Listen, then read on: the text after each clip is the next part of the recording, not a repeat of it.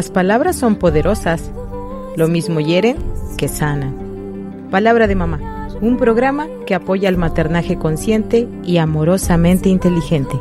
Un programa donde todas las voces cuentan. Bienvenidos.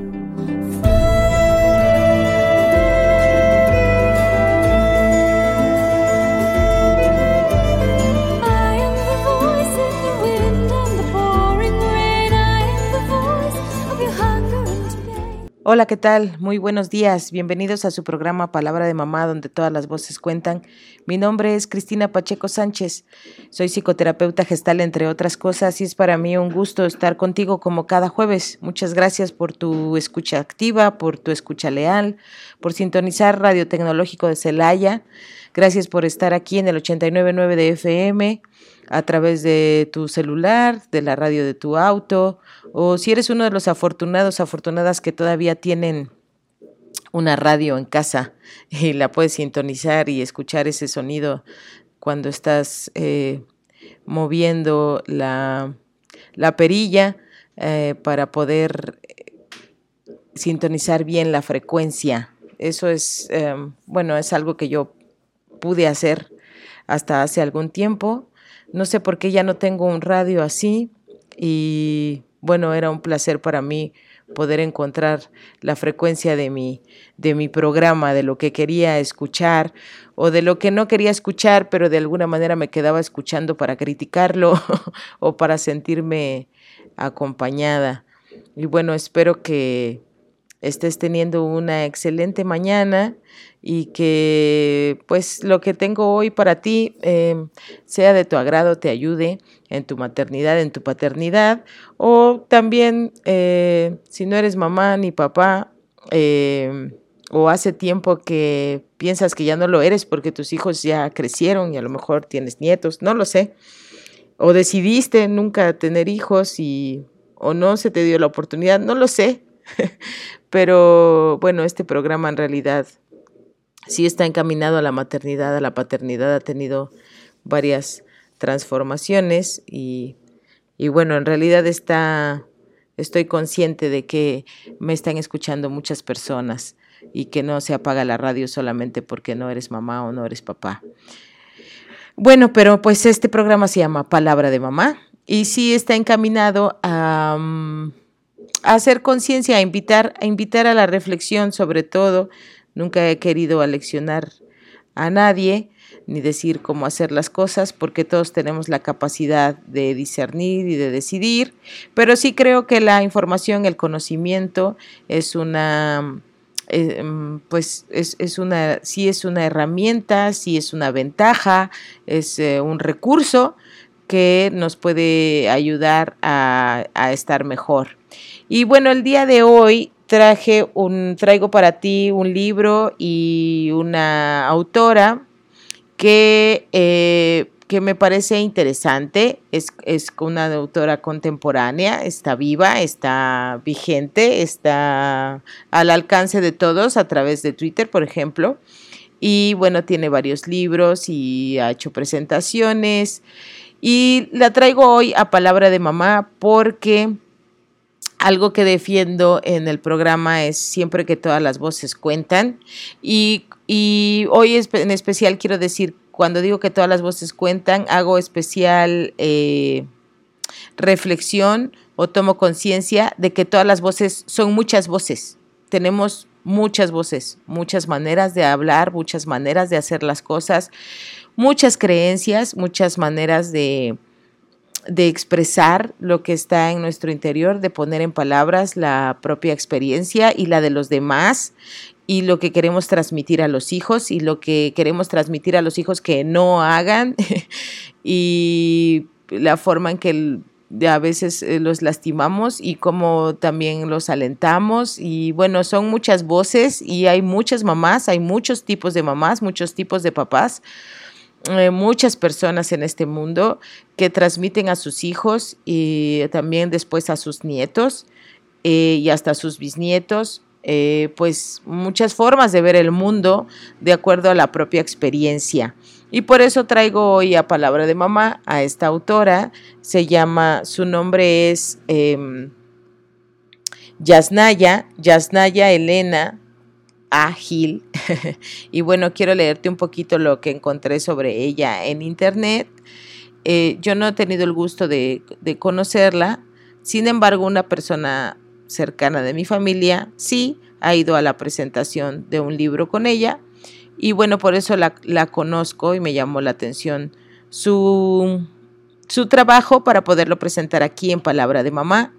Eh, ustedes saben que Radio Tecnológico de Celaya es una radio cultural, no recibimos pago ni, ni tengo ningún convenio, así que no hay ningún interés económico eh, en ese sentido pero y por eso me permito leer muchas veces hasta capítulos enteros de algunos libros que presento para ti, porque siempre doy todas las referencias y es no con fines de lucro, sino porque pienso que podemos echar mano de lo que la gente que se dedica a escribir y que generosamente se sienta y hace a un lado el resto de su vida para poder poner en palabras lo que nos puede ayudar o lo que ha encontrado, pues siempre lo he honrado y por eso lo traigo aquí a Palabra de Mamá en Radio Tecnológico de Celaya. Bueno, Yasnaya Aguilar Gil, así se escribe su nombre, Yasnaya con Y. De hecho es Yasnaya, Yasnaya, perdón, tiene acento en la primera A, Yasnaya Elena Aguilar Gil, eh, es escritora, lingüista, traductora, investigadora y activista ayuj, o sea, mije. Está licenciada en lengua y literaturas hispánicas, cursó la maestría en lingüística en la Universidad Nacional Autónoma de México, en la UNAM de México, de Mexici, UNAM. Su trabajo se centra en el estudio y difusión de la diversidad lingüística, así como de lenguas originarias en riesgo de desaparición en México. Ha colaborado en diversos proyectos sobre divulgación de la diversidad lingüística, desarrollo de contenidos gramaticales para materiales educativos en lenguas indígenas y proyectos de documentación y atención a lenguas en riesgo de desaparición.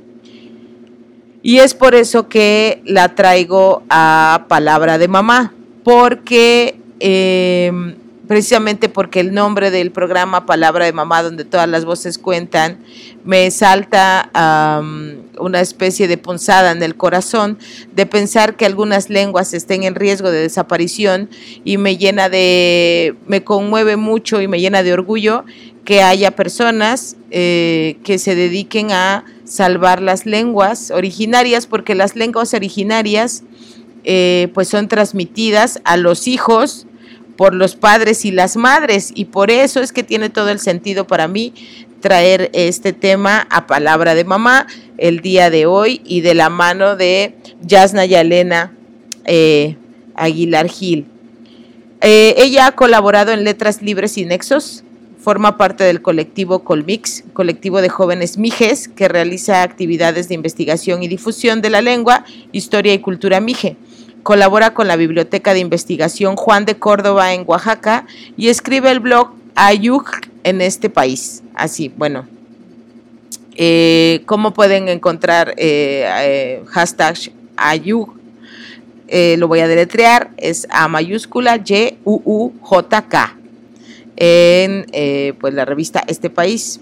Y bueno, esto es lo que puedo decir. Esta, esta información eh, la estoy leyendo de una página que encontré en internet de la Enciclopedia de la Literatura en México. La puedes encontrar como en lem.mx.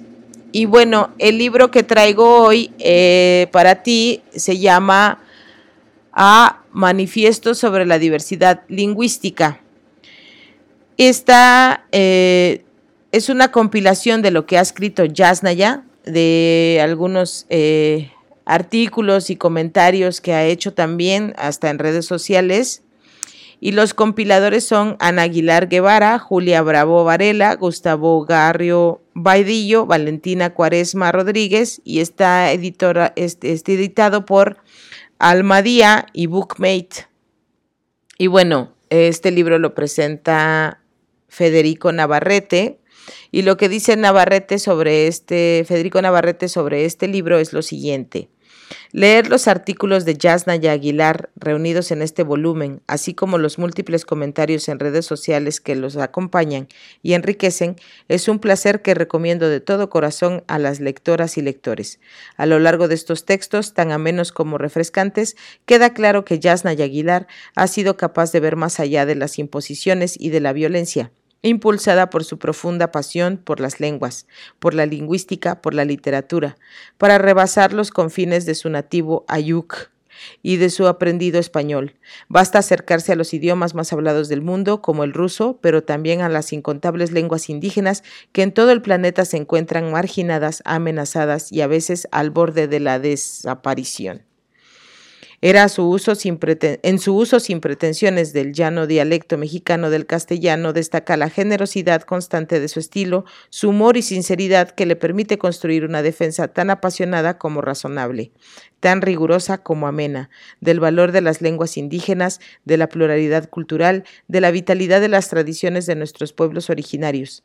Esta claridad da mayor fuerza también a sus denuncias contra la discriminación lingüística, contra el menosprecio a las lenguas indígenas y contra la prepotencia de los defensores del español como lengua nacional.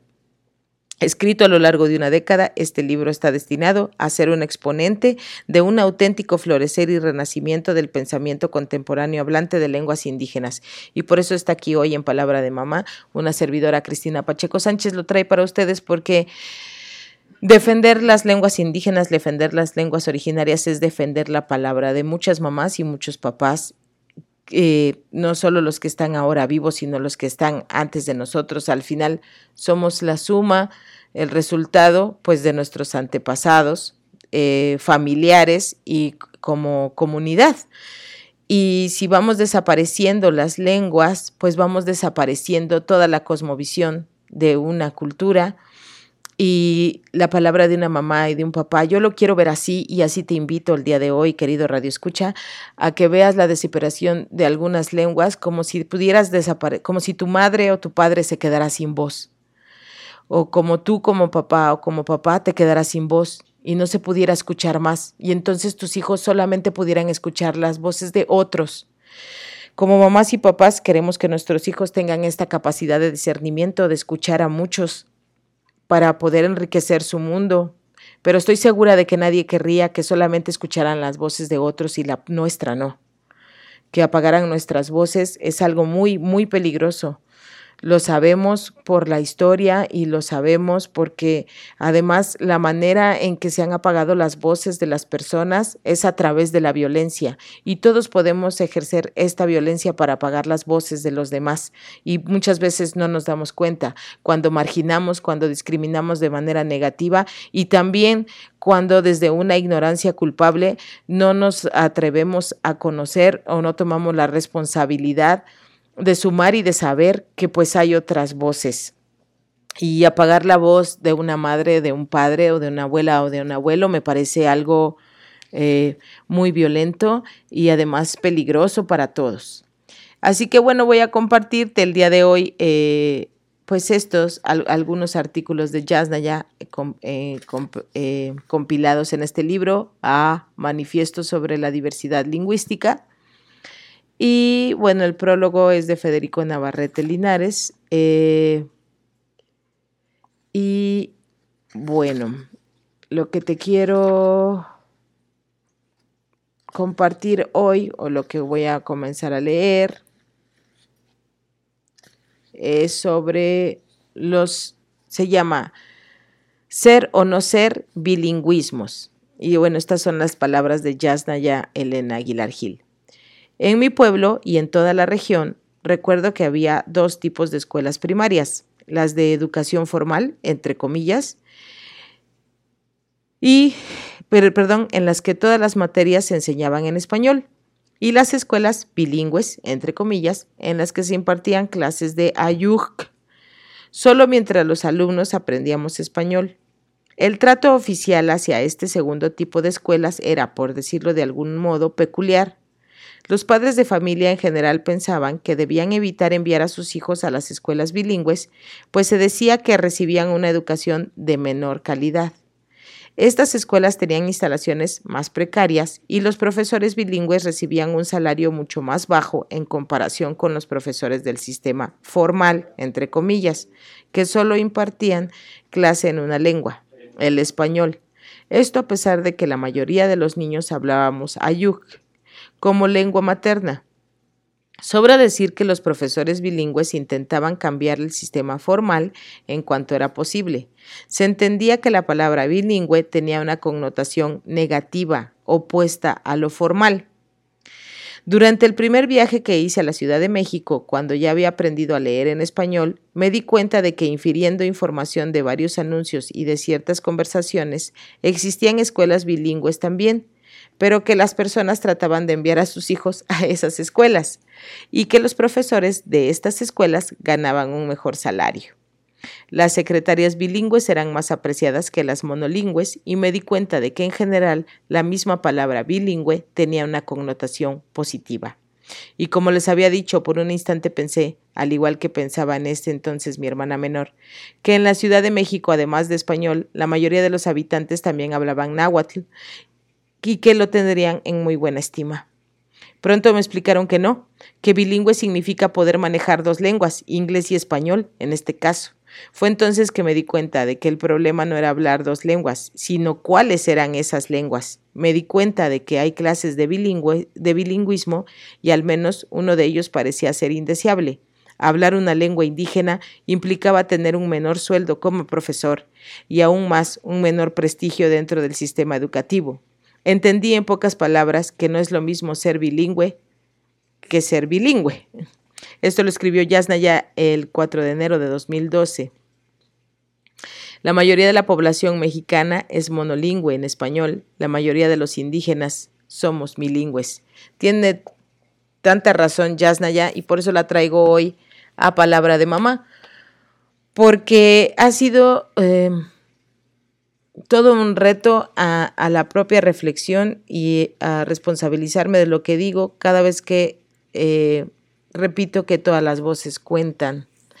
Y yo creo que sí que todas las voces cuentan y a veces las acallamos y deberían de contar. Siempre.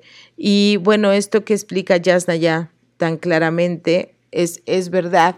Muchas veces digo que, o he dicho que los hijos de una, pues es, debería ser los hijos de todas en el sentido de, de cuidar de los pequeños, de respetar la dignidad inherente en ese ser humano que está pequeñito y que son nuestros hijos de ese ser humano que está en formación. Somos una especie que no termina de, de desarrollarse o de estar terminada hasta muchos años después de nuestro nacimiento. Por eso tenemos los adolescentes, que en realidad todavía no es un ser humano acabado de formar, no ha terminado ni de crecer ni de desarrollar todas sus capacidades, capacidades cognitivas, ni, ni de tener una completa formación ni espiritual ni emocional. Tardamos mucho tiempo en formarnos como personas y ese tiempo que tardamos en formarnos como personas necesitamos de los que ya lo hicieron, de las personas mayores, para que nos acompañen y nos ayuden y por eso es una responsabilidad grande. Así que esta violencia de discriminar y de seguir viendo como algo mal todo lo que tiene que ver con los pueblos originarios, con los pueblos indígenas, con otras lenguas que no son el inglés, como Jasna ya dice, ser bilingüe de inglés-español, eso está muy bien, muy bien pagado, pero ser bilingüe mije-español o náhuatl-español o tomí-español, eso sí no. Y entonces, si nosotros eh, discriminamos de manera negativa, si nosotros vemos para abajo, hacemos una escala y lo ponemos abajito, entonces, ¿cómo vamos a respetar a los hijos? De quienes hablan mije, de los quienes hablan ayuk, de quienes hablan náhuatl y que además son parte de nuestra comunidad, del mismo espacio que eh, ocupamos. Y que además yo hoy invito a la reflexión de que al no conocer estas lenguas, al no eh, hablarlas, al no manejarlas, al ser completamente ignorantes de ellas, pues nos perdemos de una, eh, de una visión muy rica de lo que es la vida, de lo que es el entorno, de lo que son los vínculos familiares, eh, de lo que son las formas de desarrollarse, de lo que es, eh, pues sí, también otra forma de formar, valga la redundancia, otra manera de formar, otro camino de formar hijos e hijas. Y bueno, quiero leerte ahora este otro artículo de Yasnaya que está compilado en A Manifiesto sobre la Diversidad Lingüística, editado por Almadía y Bookmate. La censura de Babel. Resulta difícil, si no imposible, apreciar aquello que no se conoce. Alguien me relató una historia que a mi parecer evidencia cómo uno de los aspectos más crueles sobre la discriminación hacia los hablantes de lenguas distintas es la negación de su existencia. El día que mi amigo acompañó a su abuelo a otro pueblo, se dio cuenta de que al interactuar con sus amigos pronunciaba palabras que él no alcanzaba a comprender. A pregunta expresa, el abuelo le contó que aquello se debía a que él hablaba mexicano con sus amigos, entre comillas. Fue así que después de varios años de convivencia intensa, él por fin supo que su abuelo era uno de los últimos hablantes del náhuatl de su comunidad. En las circunstancias actuales, es claro que en contextos monolingües es mucho más fácil saber de la existencia del japonés o del ruso, por nombrar algunas, perdón, por nombrar lenguas lejanas geográficamente, que saber que en el Estado de México existe una lengua llamada matlacinca Haciendo un breve y muy informal, una breve y muy informal encuesta acerca de la primera vez en la que mis amigos se dieron cuenta de que en el mundo se hablaban lenguas distintas de su, perdón, estoy teniendo dificultades para dar vuelta a la página. Se hablaban lenguas distintas de su lengua materna, en la mayoría de los casos español, me di cuenta de que el inglés es la primera otra lengua de la que se tiene conciencia sea por las clases que tomaban, sea por las canciones de los Beatles, los programas de televisión o algún abuelo bracero, la primera vez que se daban cuenta de que el mundo no todos, de que en el mundo no todos los humanos hablábamos la misma lengua, lo hacían a través del inglés. En casos de familias bilingües o multilingües, la historia es distinta. Conozco a una niña que vive en una ciudad hispanohablante y que pide permiso a su mamá en italiano. Le cuenta una historia a su papá en inglés y después me explica a mí su dibujo en español. Digamos que para ella lo extraño sería la existencia de un mundo para prebabélico. En mi caso, además de saber de la existencia del español, sabía del zapoteco y del chinanteco por los visitantes al mercado de mi pueblo. Me pregunto sobre la conciencia acerca de la diversidad de lenguas que tienen los niños que crecen en Tlapa Guerrero, un lugar en el que se hablan cotidianamente náhuatl, español, mixteco y mepa, también conocido como tlapaneco. Pido una disculpa a todas las personas que me están escuchando y que sí eh, hablan estas lenguas por mi pronunciación, que debe de ser pésima. La desconozco. Estoy teniendo dificultades para leerla. Me siento frustrada y avergonzada. Y bueno, pido una disculpa muy humildemente a todas esas personas. Espero estarlo pronunciando bien. Seguramente no, pero bueno, hago mi mejor esfuerzo me doy cuenta de que, aun cuando en las grandes ciudades existen muchos hablantes de las distintas lenguas de México, los espacios urbanos de población hispanohablante son los que tienen menos información sobre la diversidad lingüística del país.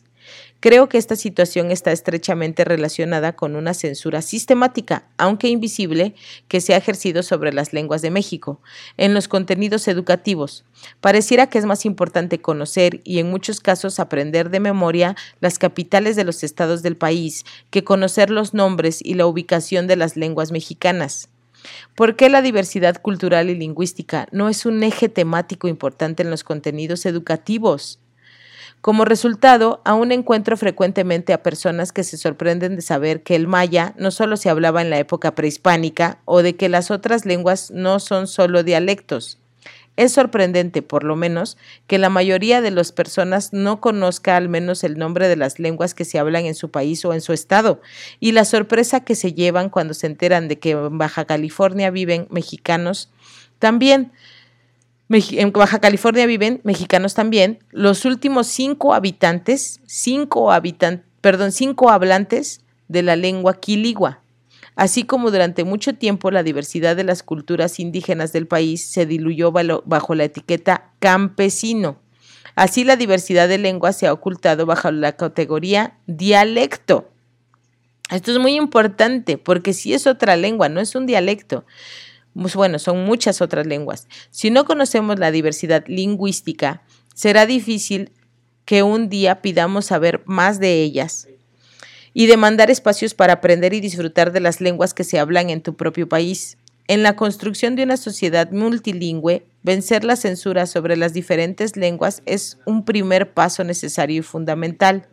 Esta censura nos afecta a todos, a los que hablan las lenguas censuradas y a los que viviendo en este país jamás han oído hablar de la existencia del guarijío.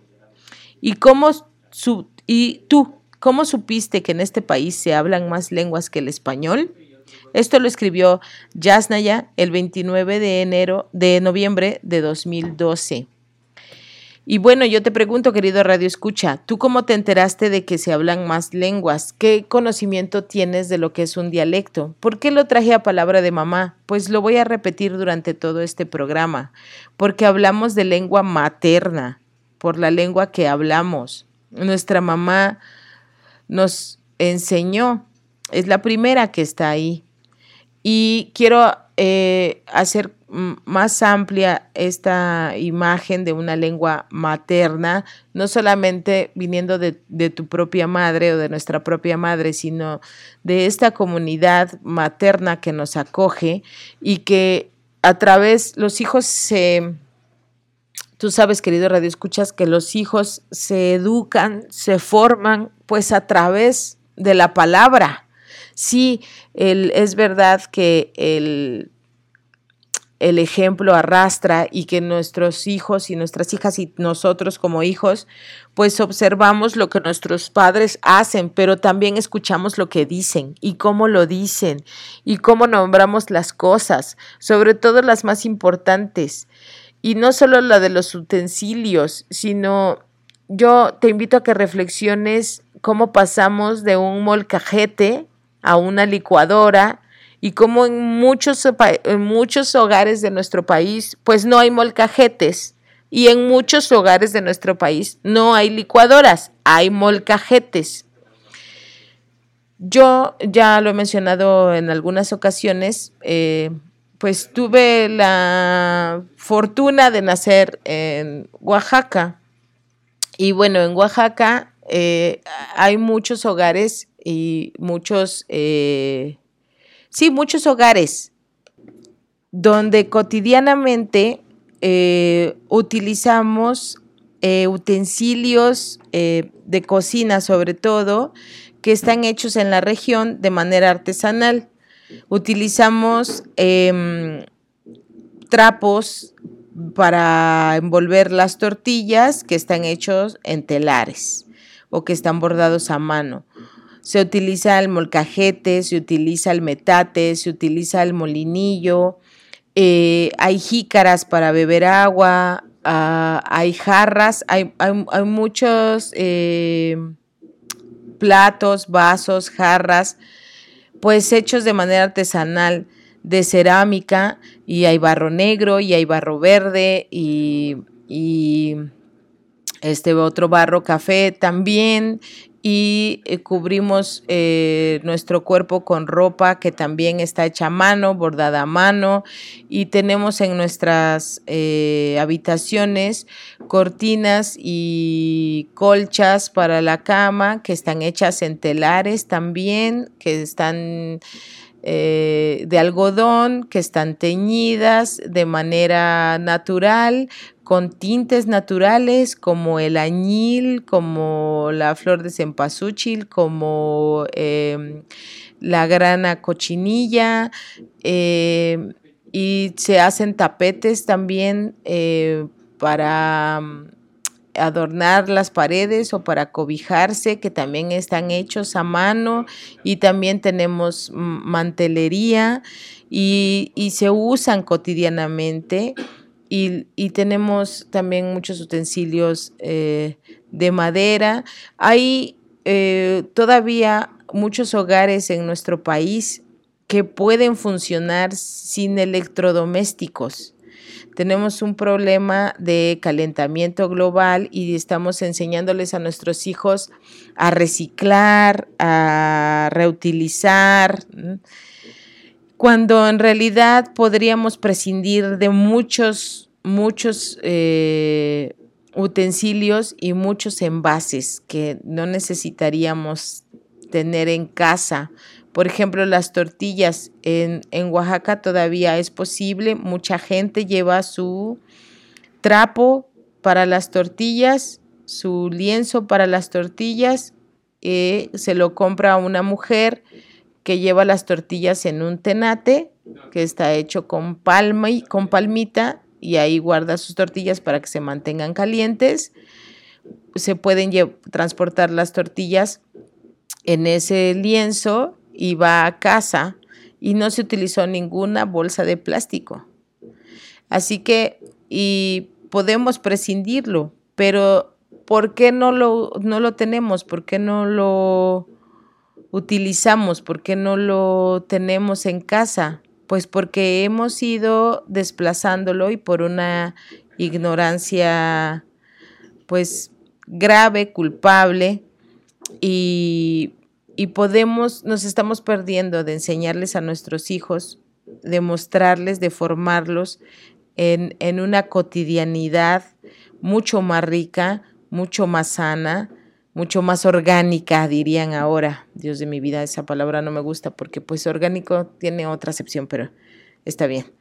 Mm, pues, eh, pero sí más sana.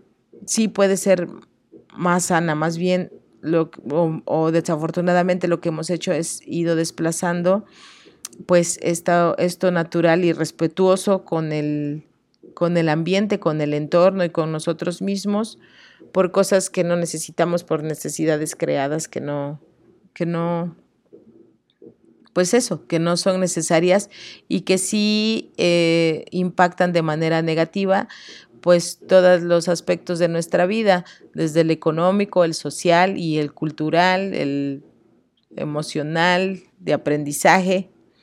Y bueno, eh, espero que te esté mm, invitando este programa a conocer y a reflexionar sobre de qué cosas sí podríamos prescindir y cómo podemos hacer violencia para callar voces de lenguas indígenas en nuestro país.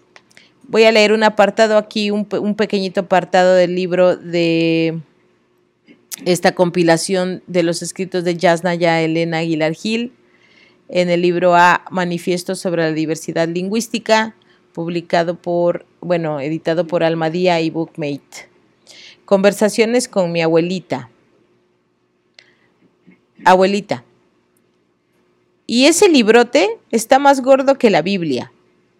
Yasnaya. Ah, es un diccionario enciclopédico en inglés. Abuelita. ¿Y ya lo comenzaste a leer? Yasnaya. Pero es que nomás se consulta, no se lee. Abuelita. Eso no es cierto. Tu abuelo se leyó el diccionario completo. ¿Y no te acuerdas que también te ponía a leerlo? Luego la gente se enojaba porque tu abuelo les mandaba cartas con palabras sacadas del diccionario que nadie entendía. Así que no me mientas, mejor di que te da flojera. Yasnaya. Sí, bueno, es cierto, pero es que... Abuelita, pero nada, comiénzalo a leer porque si no, quién sabe si un día lo vayas a acabar. Muy jovencita ya no estás. Gracias por el diccionario, Crisel Maclay. Bueno, esto lo escribió Yasnaya el 7 de septiembre de 2016. Esta conversación con su abuela nos las comparte. Bueno, ahora voy a leer para ti este otro artículo de ella que se llama El timbre de las campanas o se intitula El timbre de las campanas. Dos encuentros con la lengua de otros. Y bueno, primero viene un, un, pequeño comentario. En Mije, azul y verde son solo tonos de un mismo color. Surk. No lo sé pronunciar, lo lamento. Pero este color lo voy a deletrear y se escribe T-S-U-J-R-K. Por eso solo puedo enunciar mi color favorito en mi lengua materna. Imagínense, entonces en Mije, para azul y verde, azul y verde son tonos de un mismo color. Es decir, nosotros en español no tenemos el nombre de ese color, que es, eh, para los mijes hay un color que tiene varios tonos, entre ellos el azul y verde. Y ese color es el surk, no sé cómo se, no sé cómo se diga, es T-S-U-J-X-K. Que además, como oaxaqueña, puedo entender que si eh, en Mije el azul y el verde sean solos de, sean tonos de un mismo color, porque he tenido la fortuna, la bendición, eh, la alegría, la gracia de poder ver los tonos azul y verde en los cerros, en el cielo, en el agua, en aves. Y sí, como oaxaqueña puedo entender que sean tonos de un mismo color. Bien, estas son las palabras de Yasnaya. En el Mije de Ayutla, Tai, escrito con T, A con diéresis, A con diéresis Y, que la verdad soy una ignorante, no sé cómo se pronuncia y sí he visto escrito en lenguas ah, indígenas que algunas, eh, que las vocales llevan diéresis eh, y no sé cómo se pronuncia, perdón, lo lamento, pero bueno, en el Mijle de Ayutla, Tai, y lo estoy leyendo pues como, me, como aprendí a leerlo en español, significa ser chistoso, ser gracioso, ser ocurrente. Y en el Mije de Tlahuitoltepec significa mentir. Una sutil diferencia que en ciertos contextos me ha puesto en aprietos. ¿Me estás mintiendo? Me preguntan y yo entiendo, ¿estás siendo graciosa? A lo que con entusiasmo y con un guiño en el ojo respondo que sí, entonces, perdón, entre ser ocurrente y mentir subyace la ficción. Es la base común que luego se particulariza en cada comunalecto, utilizando un concepto de Leopoldo Baliñas. Bueno, Leopoldo Baliñas Coaya es un lingüista investigador del Instituto de Investigaciones Antropológicas de la UNAM él acuña el concepto de comunalecto para identificar el sistema lingüístico empleado en una comunidad de hablantes en particular. De igual manera, en el Mije de Ayutla, anux es el verbo cansarse y en Mije de Tlahuitoltepec significa sudar. Y esta breve pero evidente diferencia me ha llevado también a vivir divertidas anécdotas. Además, lo que para mí significa amable, tutaki, para ellos significa lento. Del encuentro con los otros, decían muchos libros que no recuerdo cómo citar, nace un profundo conocimiento de uno mismo. Y eso es lo que puedo decir del encuentro que tengo con otros comunalectos de la YUC. Sin la convivencia últimamente intensa con mis amigos de Shamsek, que es la Huitoltepec, no me hubiera detenido a pensar sobre el tren de palabras mijes que cruzan mi boca. No me hubiera sorprendido de los detalles. No hubiera elaborado hipótesis sobre los orígenes de las palabras. En pocas palabras, no hubiera aprendido de mí, de lo que hablo, a través de la lente, los ojos, la lengua de los otros. Bueno, eso es algo que he aprendido como psicoterapeuta gestal y como mamá y como, pues de alguna manera, comunicadora y como, pues sí, también como terapeuta, porque a través de la experiencia del otro, siempre puedo encontrarme a mí y cuestionarme a mí y entender un poco mejor qué es lo que yo pienso, qué es lo que rechazo, cuáles son mis límites, cuáles son mis recursos, qué es lo que me falta, qué es lo que no tengo y no me falta, qué es lo que me sobra y no, y no lo veo, lo doy por sentado, qué es lo que quiero, qué es lo que me hicieron que alguna vez creí porque me hicieron creer que necesitaba o que quería. Necesitamos del otro.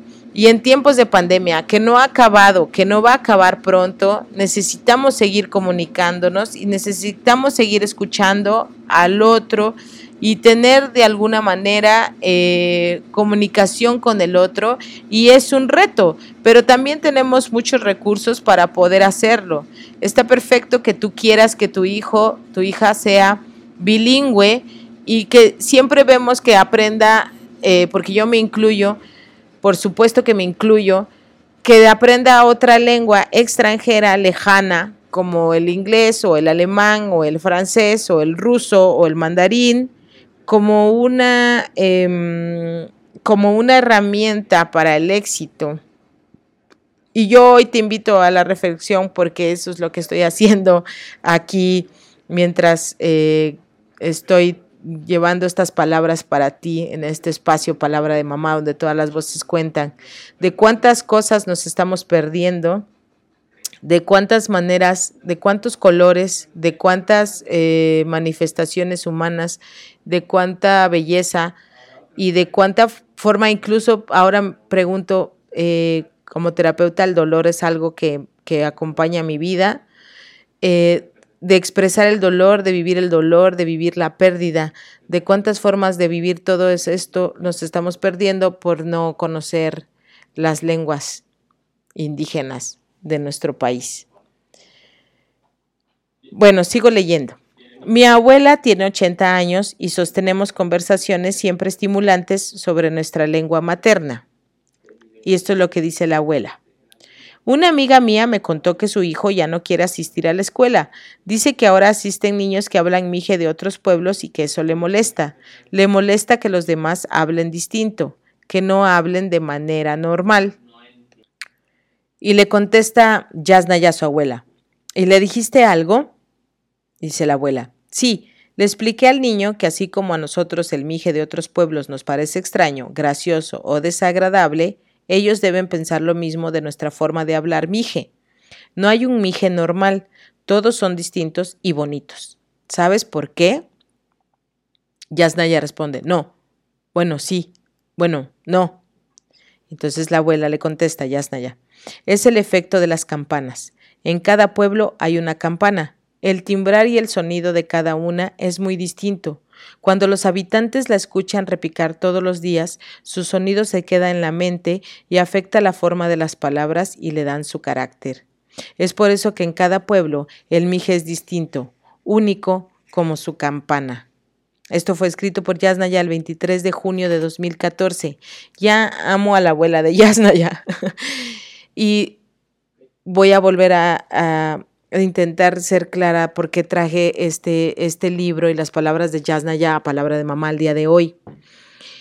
Porque estas palabras de la abuela de que todos los mijes son, son bonitos, todos los mijes son distintos, eh, lo quiero traer con eh, el, paralelismo aquí en palabra de mamá sería que todos los hijos son distintos y todos los hijos son bonitos. Porque además esta eh, violencia, porque yo lo siento como una violencia, porque me causa angustia y me causa ansiedad cuando lo pienso y cuando lo reflexiono y cuando entro en esta vorágine. Eh, esta violencia eh, de querer encajonar a nuestros hijos en un solo lugar para que sean exitosos, para que sean respetados, para que puedan abrirse camino en la vida, para que sean vistos, para que tengan una vida. Eh, ahora culturalmente a través de pues del consumismo de las redes sociales eh, malsanas de los medios de comunicación no sanos es que tienen que estar encajonados en una sola forma, que hay una forma de pensar y que todo lo que se sale de esa forma de pensar es diferente. Y el ser diferente luego nos lleva a que es molesto o hasta que es eh, peligroso. Y entonces viene la violencia al diferente. Y todos somos distintos, todos somos diferentes y podríamos aprender del otro y podríamos vivir más libres. ¿De cuánto tú, querido Radio Escucha, te has sentido al margen y te has sentido diferente? Y puede ser que muchas veces te hayas sentido orgulloso de serlo, pero muchas veces te hayas sentido marginado, violentado y pues asustado de saber que no pues que no encajas en el molde, que ni sabemos quién hizo. Abrirnos a la, al otro, a lo diferente, es, es la manera de encontrarnos a nosotros mismos.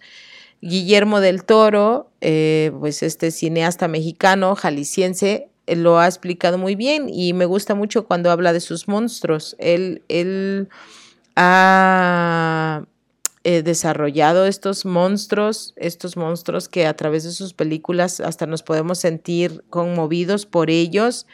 Él habla de defender los monstruos, de defender lo diferente de defender lo desconocido, porque él explica muy bien que cuando empezamos a decir, empezamos a ver al otro, pero como una forma eh, de distanciamiento, eh, de separar en diferentes conjuntos, digámoslo así, esas no son sus palabras, pero así lo entiendo yo.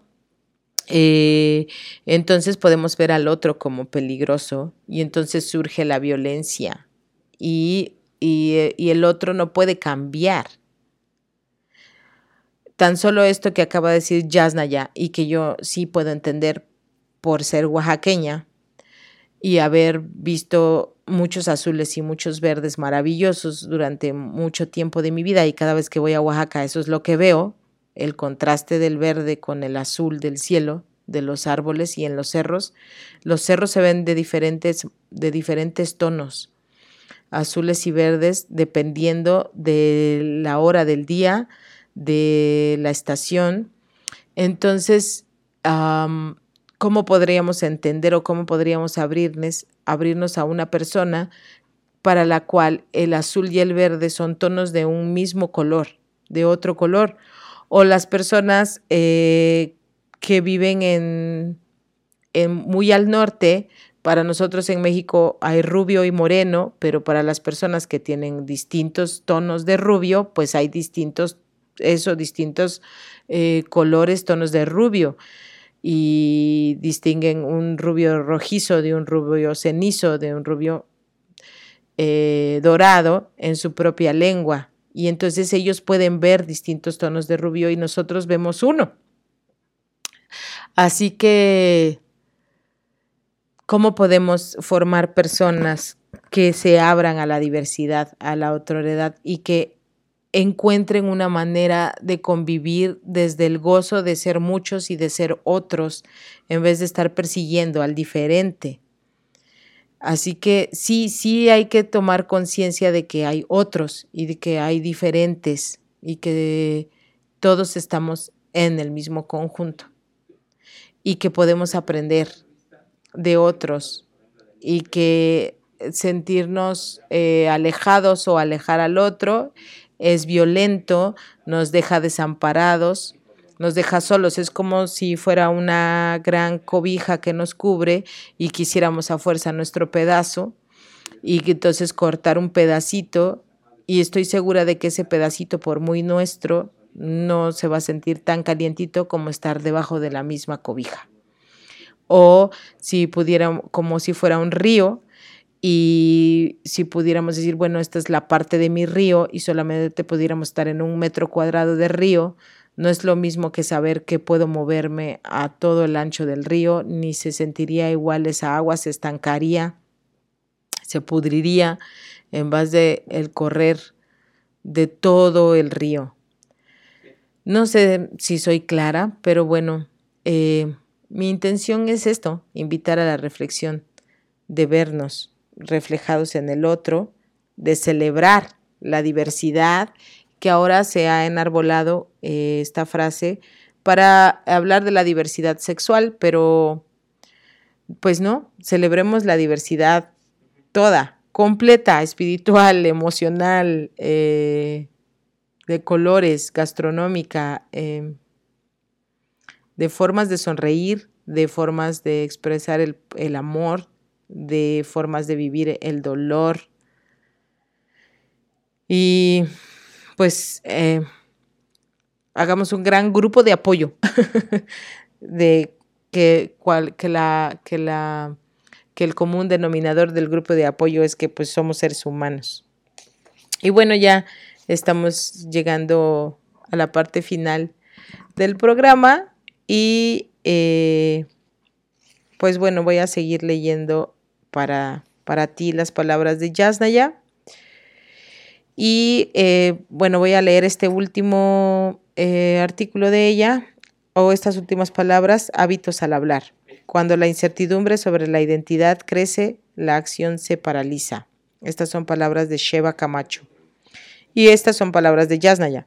Aún no alcanzo a comprender la relación entre la lengua materna y la identidad. Me parece siempre tan compleja y a falta de conclusiones divago o ensayo el alma sobre el tema. Más complejo aún cuando la pregunta apunta amenazante hacia lo que fue o sigue siendo mi propio proceso. En Europa fui mexicana, en México soy oaxaqueña, en Oaxaca estoy siendo mije, en la sierra suelo ser de Ayutla y en algún punto soy indígena, pero eso me lo dijeron o lo intuí en el contraste antes de que llegara al nombre.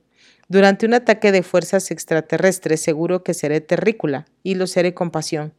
No entiendo de identidad sin contrastes. A cada nuevo contraste una identidad nace en mí. Con que ahora también soy latina, ¿eh? Dado que por fortuna somos capaces de hablar más de una lengua, me da pánico imaginarme que no, la relación entre la lengua y la identidad no puede ser de ningún modo determinista.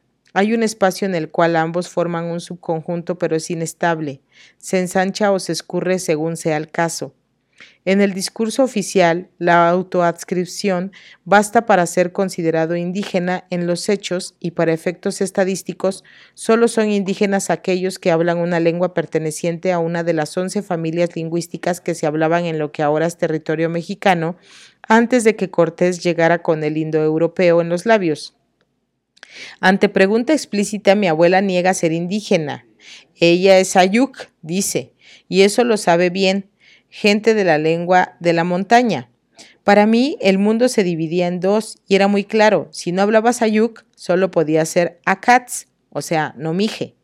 Seas japonés, suizo, tarahumara, guaraní o zapoteco, solo podía nombrarte así, akats, nomije.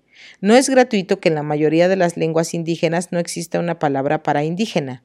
Estableciendo nuevos y múltiples contrastes simultáneos, me di cuenta de que detrás del nombre se tejía una red, una red que puede ser una trampa.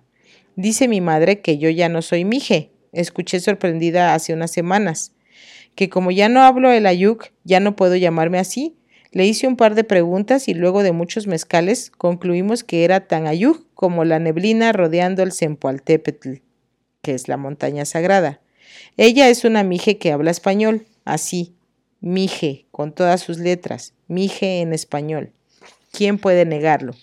Muchos de los movimientos de reivindicación de los pueblos indígenas suelen enarbolar la revitalización de sus lenguas como una bandera de lucha aunque como consecuencia extrema eso incluya un menosprecio a veces tácito, a veces transparente, hacia aquellos que ya han perdido la lengua. No es que no tengan lengua materna, es que ahora su lengua materna es el español. Me parece que sobre todo en los procesos de revitalización y fortalecimiento lingüístico se debe evitar utilizar los mismos mecanismos que han servido para imponer el español, para lograr una mínima coherencia con los reclamos y en la lucha por una sociedad intercultural, no es posible descalificar a alguien por hablar español. A pesar de este contexto de linchamiento lingüístico, me he encontrado con que los hijos de muchos de los dirigentes indígenas no hablan la lengua originaria y que solo la entienden. Sus padres saben, saben demasiado sobre la importancia de la lengua, sobre cómo el perderla significa cancelar un medio de transmisión de conocimiento directo. Saben que en el contexto actual hablar una lengua indígena implica resistir. Ideología no es lo que falta entonces. ¿Qué sucede? No me interesa en absoluto juzgar este fenómeno, pero quisiera explicármelo. El posicionamiento ideológico ante una lengua, al parecer, no es suficiente. Estar orgulloso de tu lengua materna, apreciarla, conocerla, tampoco parece garantizar que podrás transmitirla a tus hijos. ¿Qué sucede? pregunto de nuevo, ahora más intrigada.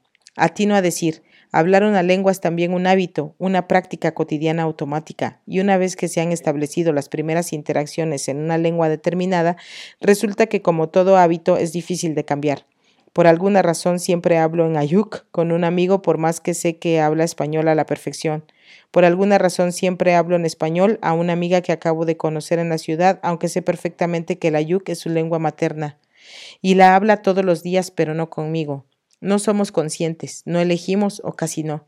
¿Qué sucederá con las personas que aprenden en la infancia y al mismo tiempo hasta tres lenguas? ¿Qué papel juega cada una de las lenguas en la construcción de su identidad? ¿Cómo es la relación entre lengua e identidad de los habitantes nativos del inglés? No lo sé. Les decía yo que la lengua materna se entreteje en la tela que nos reviste de identidad, pero que no la determina hasta que el llamado del contraste la despierta.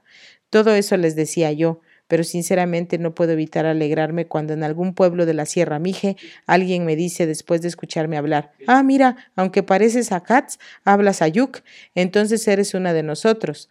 Cuéntame, pues, de qué pueblo eres. Entonces, invariablemente, sonrío aliviada.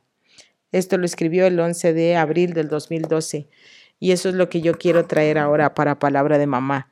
La lengua que hablamos y saber que el otro la habla nos da un sentido de pertenencia.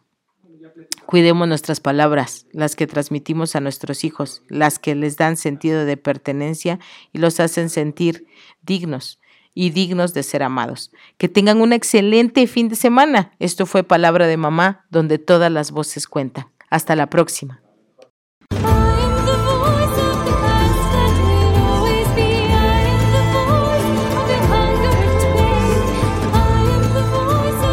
Ha sido un placer acompañarte en este breve tiempo y espacio de reflexión.